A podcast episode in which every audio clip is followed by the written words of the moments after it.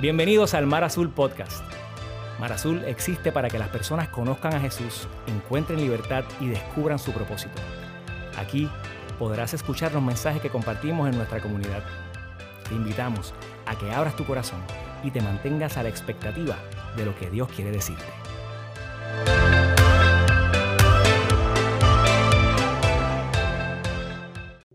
A todos aquellos que nos visitan hoy por primera vez en este lugar, en, Mar Azul, eh, ¿por qué no le das un high five al que está a tu lado y le dices, qué bueno que estás aquí?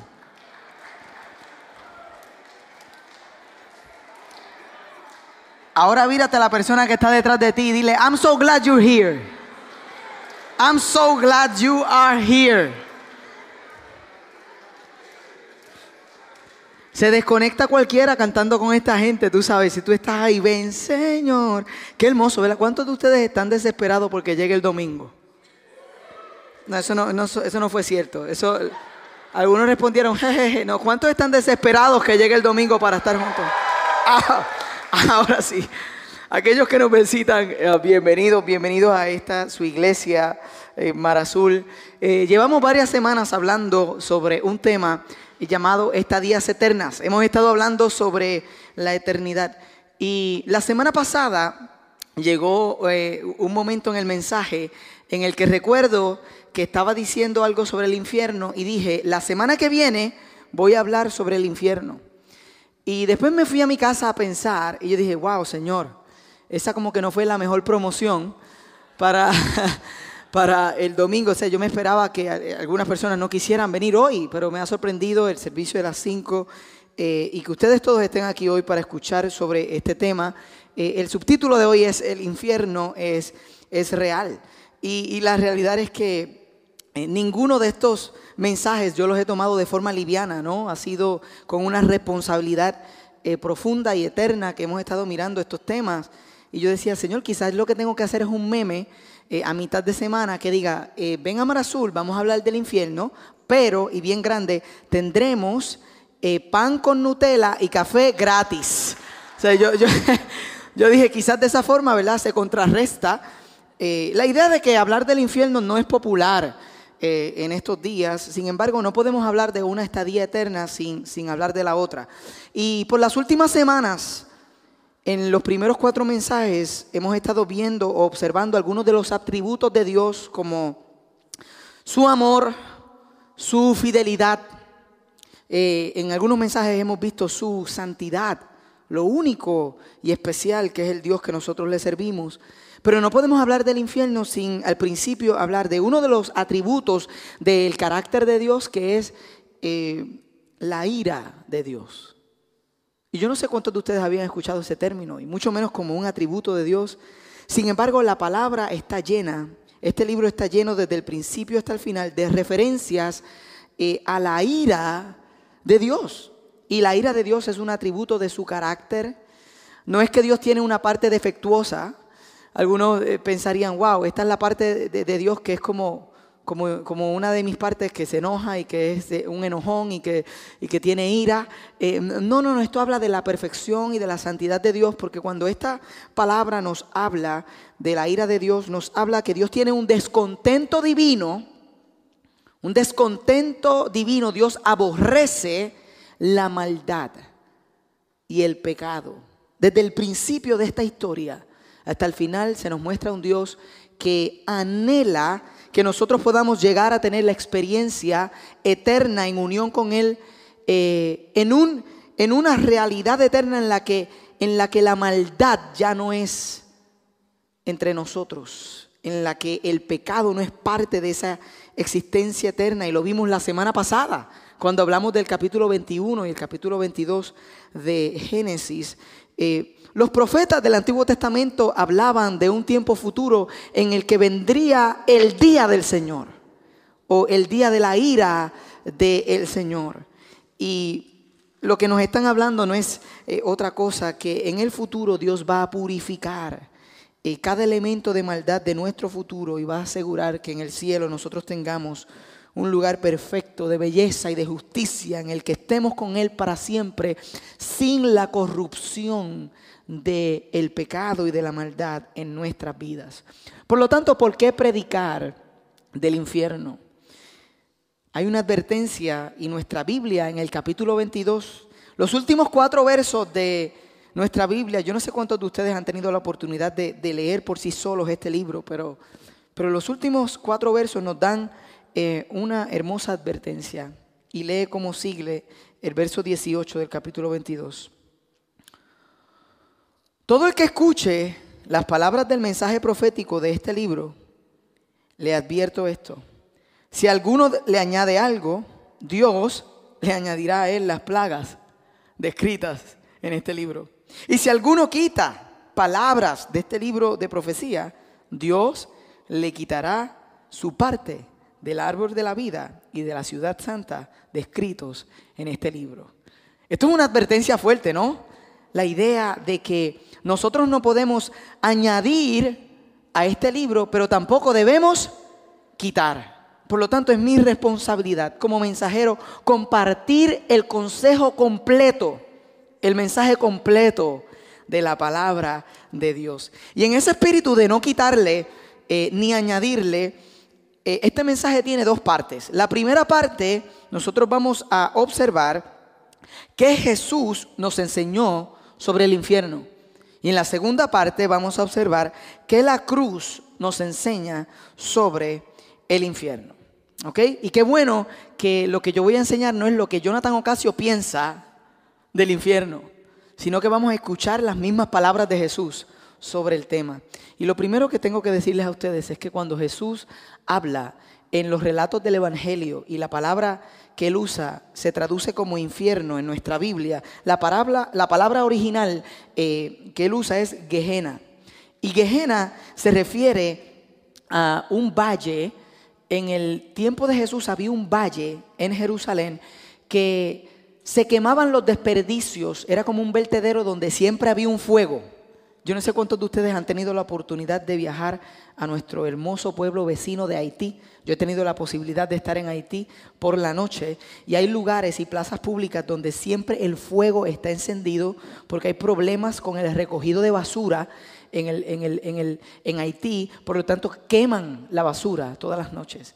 Pues en el tiempo de Jesús había un valle que definitivamente eh, la audiencia de Jesús, cuando él quiere hablar de la estadía eterna separada de él, él, él habla de Gehenna porque los que escuchaban el mensaje iban a poder entender la símil, la comparación que estaba haciendo Jesús de una eternidad sin Dios cuando veían este lugar. Así que Jesús hace mucha referencia a esta palabra. Y este es el primer principio que Jesús enseña sobre el infierno.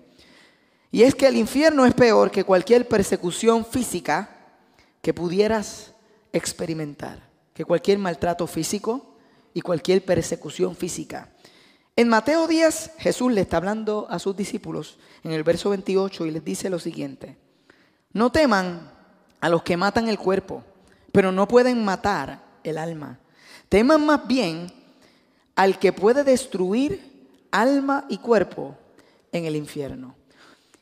Estas palabras Jesús se las dice a sus discípulos porque él sabe que pronto él no va a estar con ellos y que ellos van a experimentar persecución. Los primeros discípulos y los primeros creyentes, yo no sé cuántos de ustedes lo sabían, pero ellos eh, sufrieron mucha persecución por el gobierno romano y muchos de ellos mueren en el circo romano, muchos de ellos son aserrados, muchos de ellos son devorados por fieras en el circo romano, muchos de ellos se amarraban las manos a la parte de una carreta y los pies a otra carreta y entonces los caballos tiraban y muchos de estos primeros creyentes iban a ser perseguidos y Jesús los está preparando y les dice, no le teman al dolor físico, eso es terrible, eso es malo, eso es, eso es duro, pero más duro que eso es el estar una eternidad separado de mí en el infierno.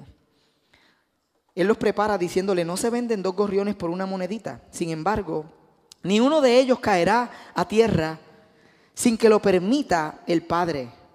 Y Él les tiene contados a ustedes aún los cabellos de la cabeza. Así que no tengan miedo.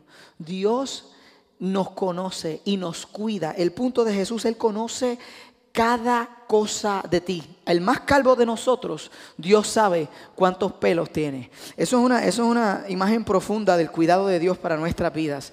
Pero, pero dice que a cualquiera que me desconozca, dice a cualquiera que me reconozca, nos dice así que no tengan miedo. Ustedes valen más que muchos gorriones, a cualquiera que me reconozca delante de los demás. Yo también los reconoceré delante de mi Padre que está en el cielo. Y le está hablando a ellos que van a sufrir persecución. Está diciendo, no se quiten. Y les dice, pero cualquiera que me desconozca delante de los demás, yo también lo desconoceré delante de mi Padre que está en el cielo. La segunda cosa que Jesús enseña sobre el, cielo es que eh, perdón, sobre el infierno, es que es un lugar de llanto y dolor. ¿Saben que esto es un contraste con algunas de las películas de Hollywood que presentan el, infierno como un lugar de eterno disfrute del pecado? No sé cuántos han visto esa imagen de, de Hollywood, que es como la escena de un bar eterno. Es como la gente en un bar, pasándola bien y disfrutando. ¿Alguno de ustedes ha visto esa escena? Nunca. Hay una persona que probablemente vio el mismo canal que yo vi toda la vida. Interesante es que algunas personas piensan, bueno, quizás el infierno es como una versión en la que yo puedo disfrutar de los placeres del pecado por una eternidad sin, ¿sabes? Es como una versión más baja del cielo. No es el cielo, pero por lo menos es el infierno. Y la realidad es que Jesús enseña que es un lugar de llanto y de dolor. Es un lugar de miseria eterna. O sea, el pecado eh, la realidad es que el pecado es atractivo. Y la realidad es que el pecado al principio se disfruta. Y todos aquellos que hemos experimentado el pecado, y yo creo que somos algunos en este lugar, eh, sabemos la realidad del pecado es que al principio se disfruta, pero con el tiempo se llora te destruye, destruye tu vida, te deja en la miseria. Ese es el engaño del pecado, que es una careta de, de, disfrute y diversión y de cosas que nos llenan cuando finalmente la transición del disfrute del principio del pecado termina en la miseria. El infierno es esa parte del pecado, la miseria en la que nos deja el pecado por siempre, separados de Dios. Mateo 13, 36, 42 Jesús hablando dice, una vez que se despidió de la multitud, entró en la casa, se le acercaron sus discípulos y le pidieron, explícanos la parábola de la mala hierba del campo. Este es el contexto. Jesús está enseñando parábolas y ellos dicen, explícala, por favor. Él viene y dice, el que sembró la buena semilla es el Hijo del Hombre. Le respondió Jesús. El campo es el mundo y la buena semilla representa a los hijos del reino. La mala hierba son los hijos del maligno y el enemigo que la siembra es el diablo. La cosecha es el fin del mundo y los segadores son los ángeles. Así como se recoge la mala hierba y se quema en el fuego, ocurrirá también al fin del mundo. El Hijo del Hombre enviará a sus ángeles y arrancarán de su reino todos los que pecan y hacen pecar, los arrojarán al horno encendido donde habrá llanto y rechinar de dientes. Habrá llanto y rechinar. Entonces, los justos brillarán en el reino de su Padre como el sol. El que tenga oídos, ¿qué dice ahí? Que oiga. El infierno es un lugar de llanto y de miseria eterna. Esas son las palabras de Jesús. Esa es su enseñanza. Jesús enseñó que el infierno es un lugar de castigo eterno. Algunos tienen la idea de que posiblemente, pues, no sé, es un castigo temporero, vamos a, pagar nuestra, nuestro pecado y pues de, cierto momento en adelante el Señor lo va a arreglar todo y finalmente pues ya eh, vas a parar de sufrir, pero la realidad de las palabras del Maestro son, son otras. Eh, en Mateo 25, 31 al 46 dice, cuando el Hijo del Hombre venga en su gloria con todos sus ángeles, se sentará en su trono glorioso. Todas las naciones se reunirán delante de él y él separará a unos de otros, como separa el pastor las ovejas de las cabras. Esto es interesante, es un buen mensaje, ¿no? Eres tu oveja. Muy bien. Pondrá las ovejas a su derecha y las cabras a su izquierda. Entonces dirá el rey a los que estén a su derecha, vengan ustedes a quienes mi Padre ha bendecido. Reciban su herencia, el reino preparado para ustedes desde la creación del mundo. Porque tuve hambre y ustedes me dieron de comer, tuve sed y me dieron de beber, fui forastero y me dieron alojamiento, necesité ropa y me vistieron, estuve enfermo y me atendieron, estuve en la cárcel y me visitaron. Y le contestarán los justos, Señor, ¿cuándo te vimos hambriento y te alimentamos? ¿O sediento y te dimos de beber? ¿Cuándo te vimos como forastero y te dimos alojamiento?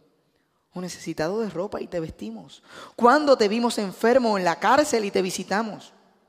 El rey les responderá, les aseguro que todo lo que hicieron por uno de mis hermanos, aún por el más pequeño, lo hicieron por mí. Luego dirá a los que están a su izquierda, apártense de mí, malditos, al fuego eterno preparado para el diablo y sus ángeles, porque tuve hambre y ustedes no me dieron nada de comer. Tuve sed y no me dieron nada de beber. Fui forastero y no me dieron alojamiento. Necesité ropa. I needed clothes. And you did not clothe me.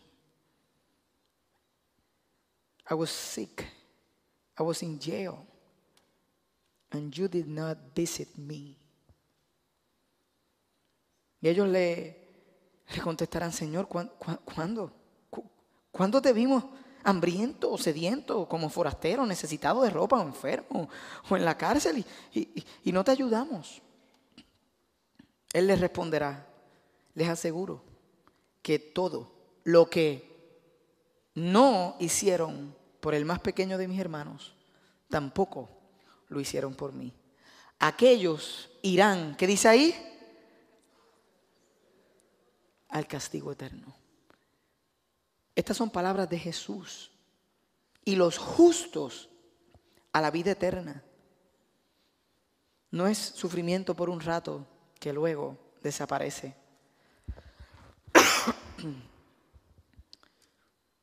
Jesús enseñó que el infierno es un lugar de perpetuo fuego o de fuego perpetuo.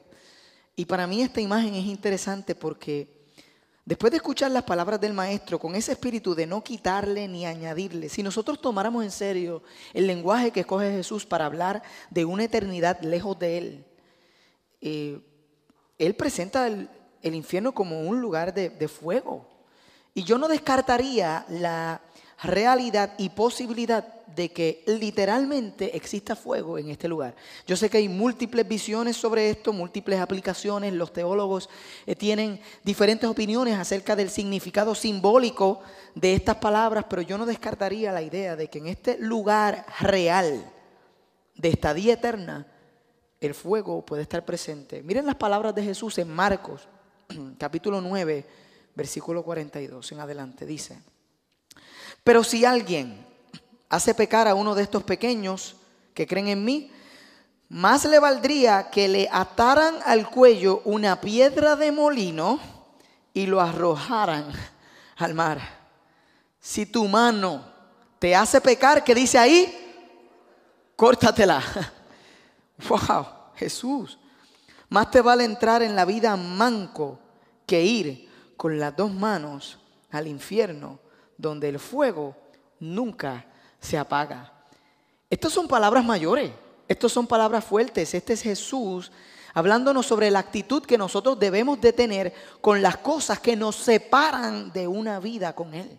Esta es la manera en la que nosotros tenemos que atender el pecado. Mira, si, si eso te está haciendo perder tu conexión con Dios, bótalo. O sea, si, si es mejor llegar al cielo eh, sin celular que llegar al cielo con buena señal. O sea, si, si, si el celular te está dando, take the cell phone and, and put it away of your life. Is that what you, eh, eh, si eso es lo que iba a ser un, predicar en mal inglés, is that what you have to, yo puedo predicar en inglés porque puede ser que alguien lo necesite. Is that is what you have to do, my friend. Just take the cell phone and put it away. Sácalo. Get it out of your life. Hay cosas que tenemos que sacar de nuestra vida. Es mejor llegar que no llegar. Jesús dice en el 45, y si tu pie te hace pecar, mira, córtatelo. Más te vale entrar en la vida cojo que ser arrojado con los dos pies al infierno. O sea, esto está bien serio. Y si tu ojo, and if your eye, te hace pecar, get it out, sácate. Mira, llega tuerto, llega, tú sabes, tápate los ojos, tápate los ojos, pero llega, haz lo que tengas que hacer, tú sabes, con tu vida espiritual, porque más te vale entrar tuerto que ser arrojado con dos ojos al infierno. Donde su gusano no muere. ¿Y qué dice ahí? Y el fuego no se apaga. La sal con que todos serán sazonados en el fuego. Wow, yo sé que estas son palabras duras. Yo sé que alguien que nos visita hoy por primera vez pensará, pero espérate, esto es lo que hablan aquí todo el tiempo, fuego, infierno, tirar el celular. Nosotros hablamos del consejo completo de la palabra. Hoy, hoy era el día que posiblemente Dios quería que tú escucharas de esta realidad, de lo que es nuestra vida espiritual. Yo estoy seguro que tú llegaste aquí invitado por alguien, pero detrás de esa invitación estaba el deseo de Dios porque Él quiere que tú sepas sobre esta realidad. Jesús enseñó que el infierno es un lugar donde tendremos conciencia. Que las personas que están en el infierno están conscientes de que existía una vida eterna con Dios que nunca van a poder disfrutar. Eso es lo peor del infierno. You're going to be there knowing that you had the opportunity, que tú tuviste la oportunidad en tus manos de tener una vida eterna con Dios y vas a estar consciente de que tú lo rechazaste todo el tiempo. And that is so bad news. Eso es tan mala noticia que nosotros vamos a tener esa conciencia. En Lucas 16, Jesús está compartiendo una parábola que se conoce como la, palabra, la parábola del mendigo y el llamado Lázaro y un hombre rico. Eh, y Jesús dice estas expresiones. Resulta que murió el mendigo y los ángeles se lo llevaron para que estuviera al lado de Abraham. También murió el rico y lo sepultaron en el infierno en medio de sus tormentos. Y el rico levantó los ojos y vio de lejos a Abraham.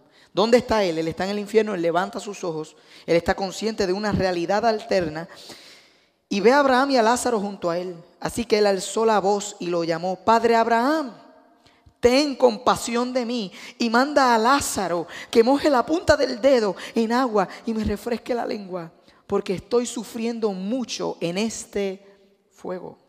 Pero Abraham le contestó, hijo, recuerda que durante tu vida te fue muy bien, mientras que a Lázaro le fue muy mal.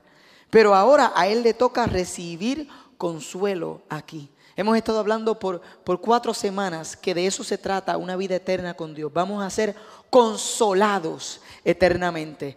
Mm, quizás no te fue muy bien aquí, no a todo el mundo le va bien aquí, pero tú tienes la garantía de consolación total eh, junto al Señor. Eso, eso a mí me emociona. Yo no sé si a alguno de ustedes le emociona, pero, eso para mí es razón de eh, emoción. Pero, pero la otra realidad es igual de real, valga la redundancia, dice, y a ti te toca sufrir terriblemente.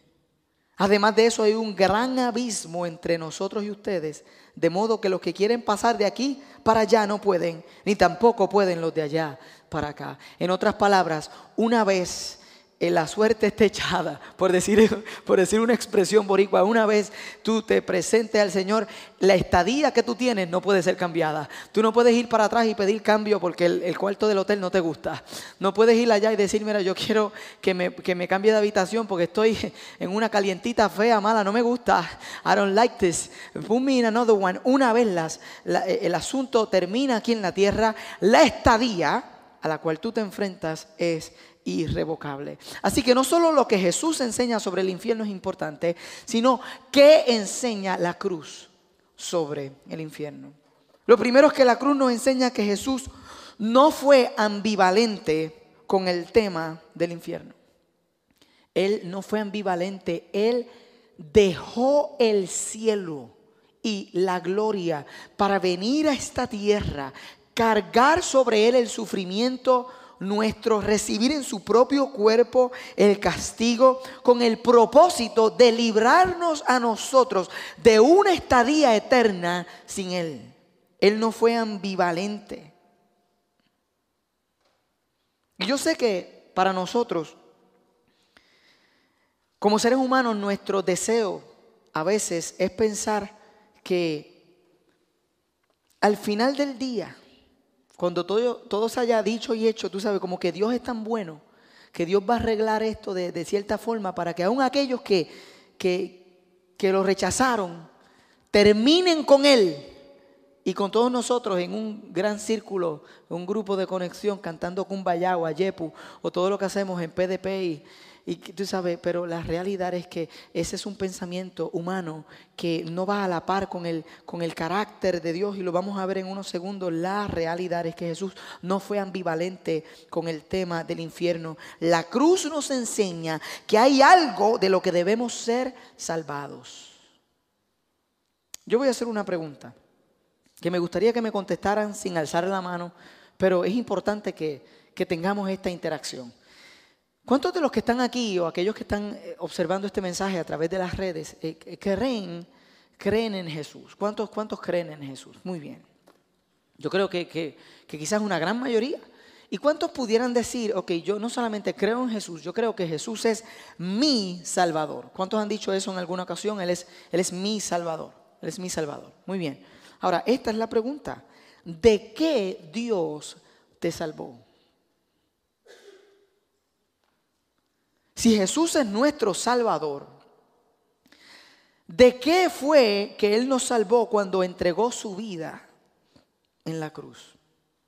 Algunos pudieran contestar, bueno, Jonathan, Él, me salvó de, mis pecados, de, Claro que sí, Dios nos salvó eh, de, nuestro, Dios me salvó de, una vida ah, inferior, eh, en desconexión con Él, una vida incompleta en esta tierra. Claro que sí, Dios nos salvó de una vida inferior en ese sentido, pero, pero algunos dirían, bueno, Jonathan, Dios, Dios, Dios me salvó de mí mismo, Dios me salvó de mí mismo.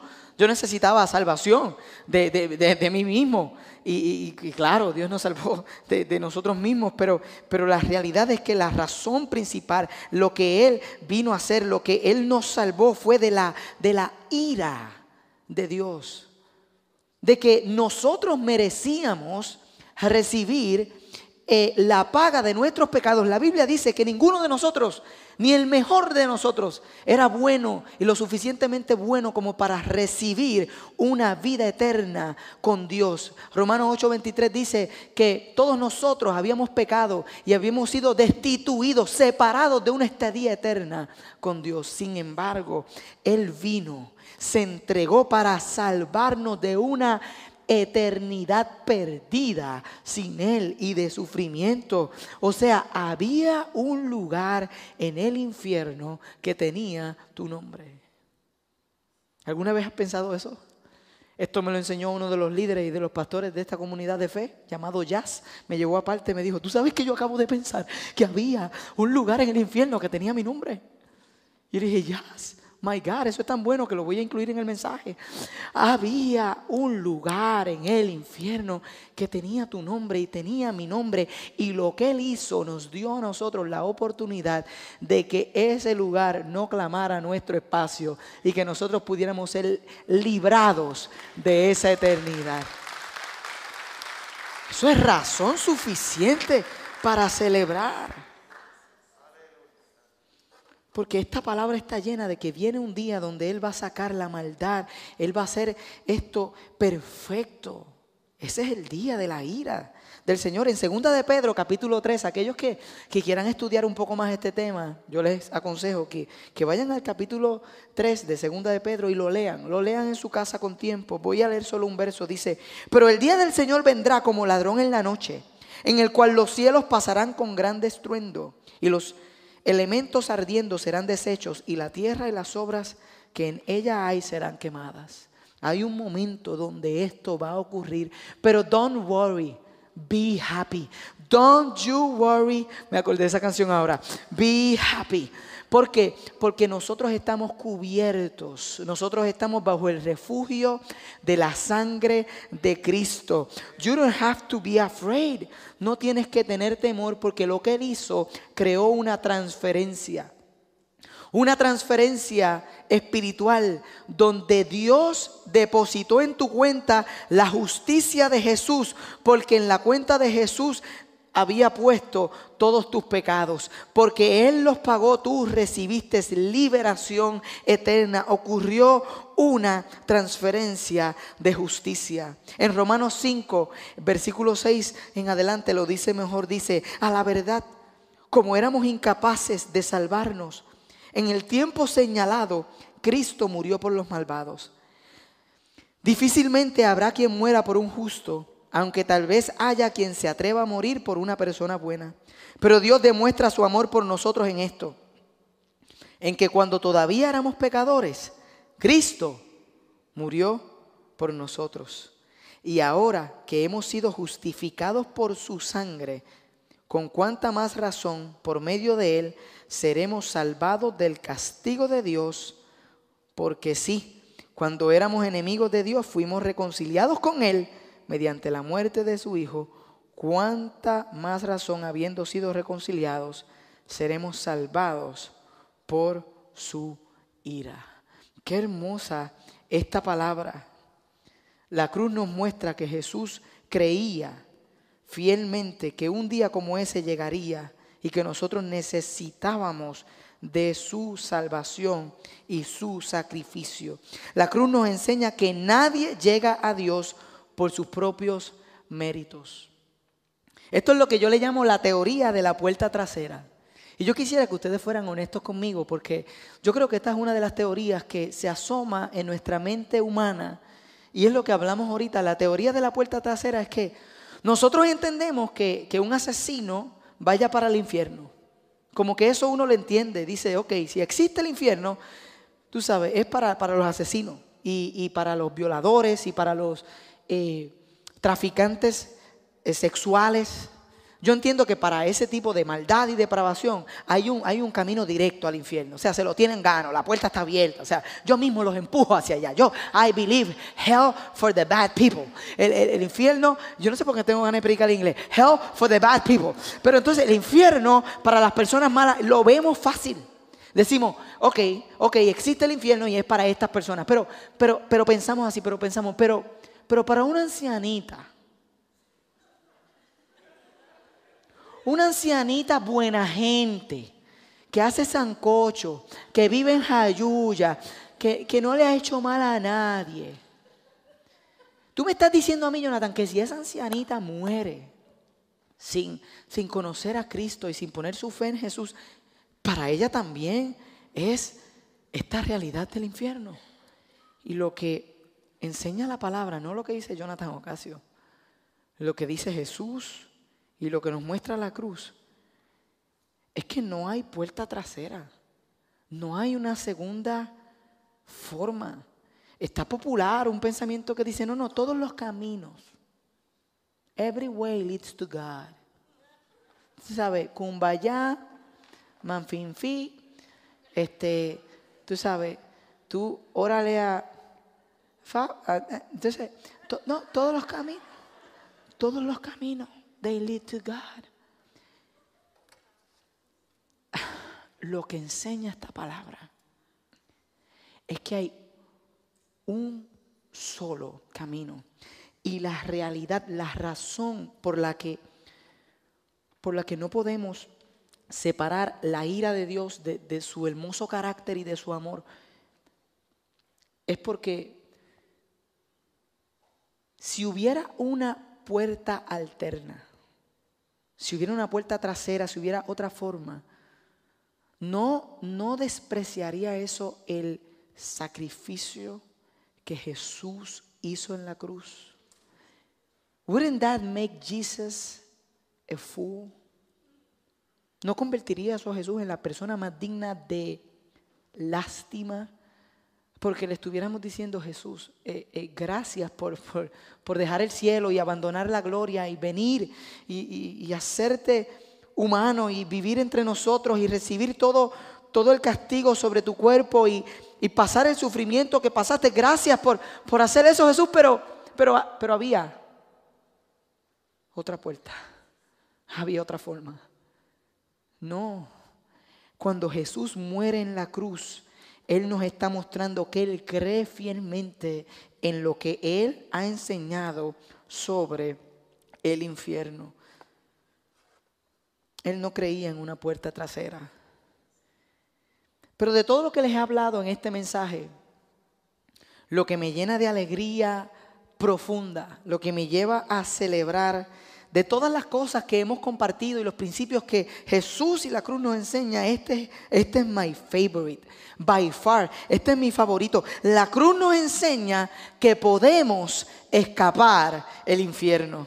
La cruz nos enseña que podemos evitar el infierno, que había un lugar y que ya no está para nosotros. Yo voy a celebrar eso solo, denme un momento. Grábalo ahí, no se preocupen, grábalo. Aquellos que están online, están más vivos. Mira, grábalo online. My God, we need reasons to celebrate. Nosotros necesitamos celebrar el hecho de que la cruz nos muestra que podemos escapar el infierno. La persona colgada al lado derecho de Jesús el ladrón en la cruz pudo escaparlo en sus últimos suspiros, en sus últimos minutos de vida, lo reconoció. Y como lo reconoció, Jesús lo reconoció ante su Padre. Le dijo, de cierto, de cierto te digo, hoy estarás conmigo en el paraíso. Pero, pero el de la izquierda, el de la izquierda, en sus últimos momentos, se burló de él. Y yo no sé cuántos de ustedes han tenido ese pensamiento, pero yo pensaba en el, en el ladrón que se burló de Jesús hasta el final, porque en el infierno él tiene un ril y él puede ver, y él se ve el mismo colgado al lado del Salvador.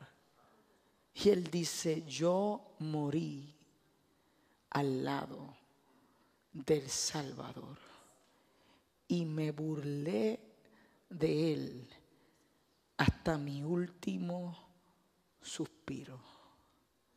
Me mofé con mi última fuerza de vida y él está recordando todo el tiempo que él tuvo la oportunidad que tuvo su compañero. Y en el reel, en la repetición, él ve al compañero diciendo, acuérdate de mí cuando vengas en tu reino.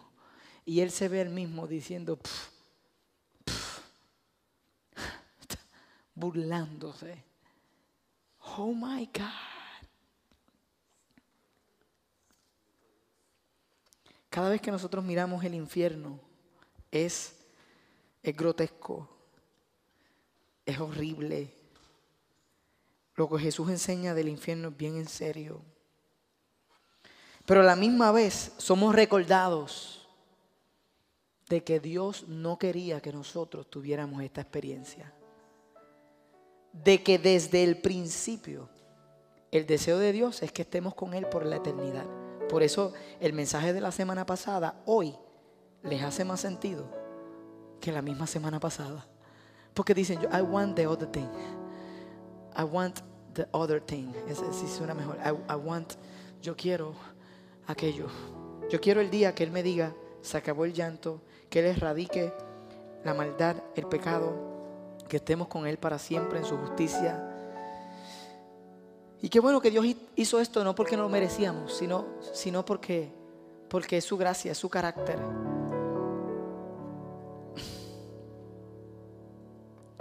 Entonces yo pensaba en esta, en esta pregunta que, que persigue a muchas personas que nunca han, tomado el libro en sus manos, que nunca han, mirado el carácter de, de, este Dios personalmente. Y algunos que no conocen quién es Él, se preguntan, ¿cómo es posible que un Dios de amor rechace algunas personas? Cuando la verdad es lo contrario. Lo que deberíamos estar preguntando es cómo es posible que algunas personas rechacen el amor de Dios.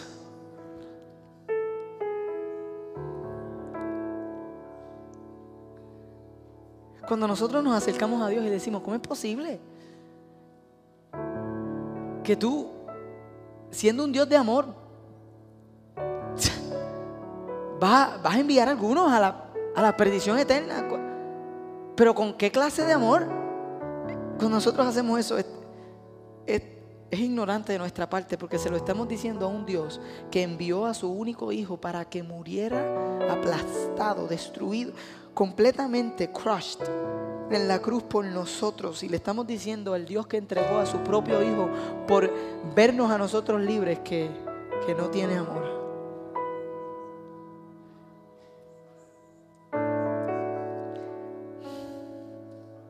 A la pregunta, ¿cómo un Dios de amor envía a algunas personas al infierno? La respuesta es cómo Dios no nos envía a todos al infierno. Oh, le servimos un Dios de amor.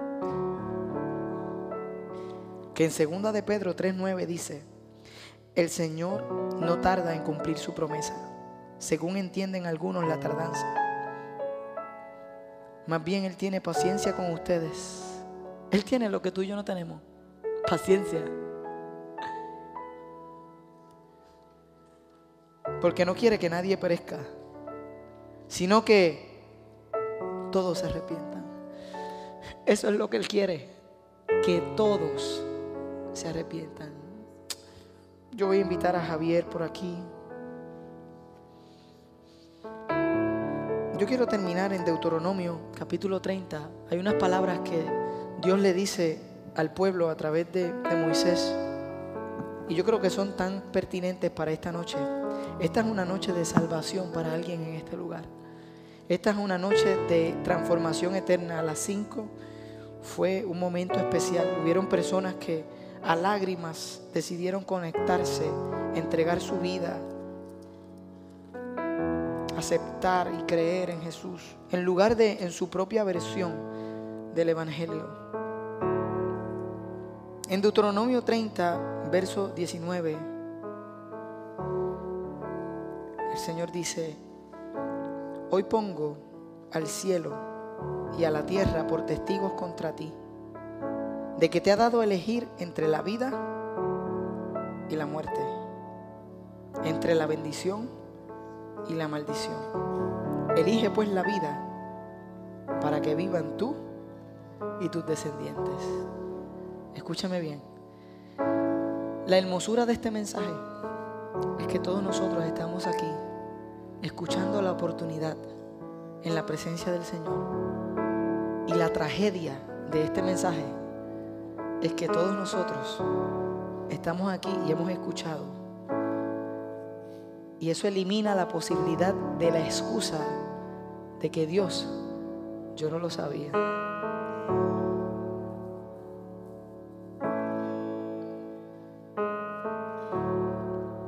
Vamos a cantarlo, Javier.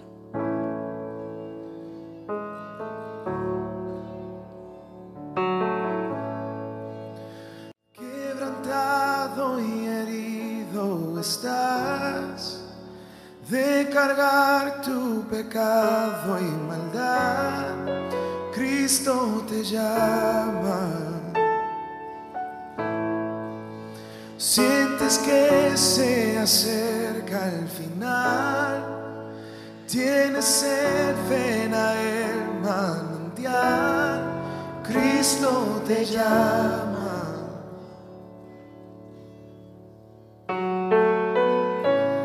Oh, ven hoy al altar, ven a los brazos del Señor, la sangre de Cristo pagó el precio del perdón. ¿Cuántos pueden creer lo que dice esa canción? Mire iglesia, yo quiero tener la oportunidad de abrir un espacio a la respuesta de este mensaje. Yo creo en la respuesta al altar, yo creo todavía en el llamado. ¿Saben por qué? Porque yo creo que es un pacto que para algunos de nosotros es tan necesario. Hay momentos en nuestra vida donde tenemos que hacer un pacto donde tenemos que reconocerlo. Y si lo reconocemos frente a otros, Él nos reconocerá frente al Padre. Pero si lo desconocemos, Él nos desconocerá. Y yo creo que Dios le ha dado la oportunidad a algunos que están en este lugar, que fueron invitados por alguien y que de todos, de todos los mensajes del mundo vinieron a este. Y yo sin miedo alguno quiero ofrecerte la oportunidad de que escojas la vida, de que pongas tu corazón en las manos de Jesús. Es posible que tú hayas hecho esto antes. Y si lo has hecho, hoy no tienes que hacerlo. Lo que tienes es que arreglar tu vida con Dios. Tienes que decirle, Señor, quiero arreglar mi asunto contigo. Quiero que me perdones, quiero que, me restaures, porque yo quiero, yo quiero vivir para ti. Y yo, y yo te agradezco que, que tú no anheles que yo termine separado de ti. Yo por eso quiero, quiero servirte. Pero también hay personas que hoy tienen que mirarse y dejar el orgullo a un lugar. Y en lugar de pensar en el qué dirán, debes entender que los que estamos aquí, hemos tenido que correr a los brazos de Jesús y reconocer que necesitamos entregarle nuestras vidas para ser salvados por Él. Hoy es una noche de salvación. Puede ser que tengas cinco años en Mar Azul y nunca lo has hecho. O puede ser que no haya sido real para tu vida. Y hoy es el momento de hacerlo real. Iglesia, te pido que ores conmigo. Ponte de pie ahí donde estás y cree que hoy el Señor va a llamar personas a este altar. Y si Dios te está llamando mientras tú escuchas esta canción, no lo pienses dos veces. Sal del lugar donde te encuentras porque queremos orar contigo, queremos recibirte, queremos decirte bienvenido a casa. Se cancela el lugar que estaba esperándote. Hay libertad para tu vida. Hay perdón, hay restauración, hay gracia. ¿Cuántos pueden creer que hay gracia del Señor? ¿Cuántos lo creen?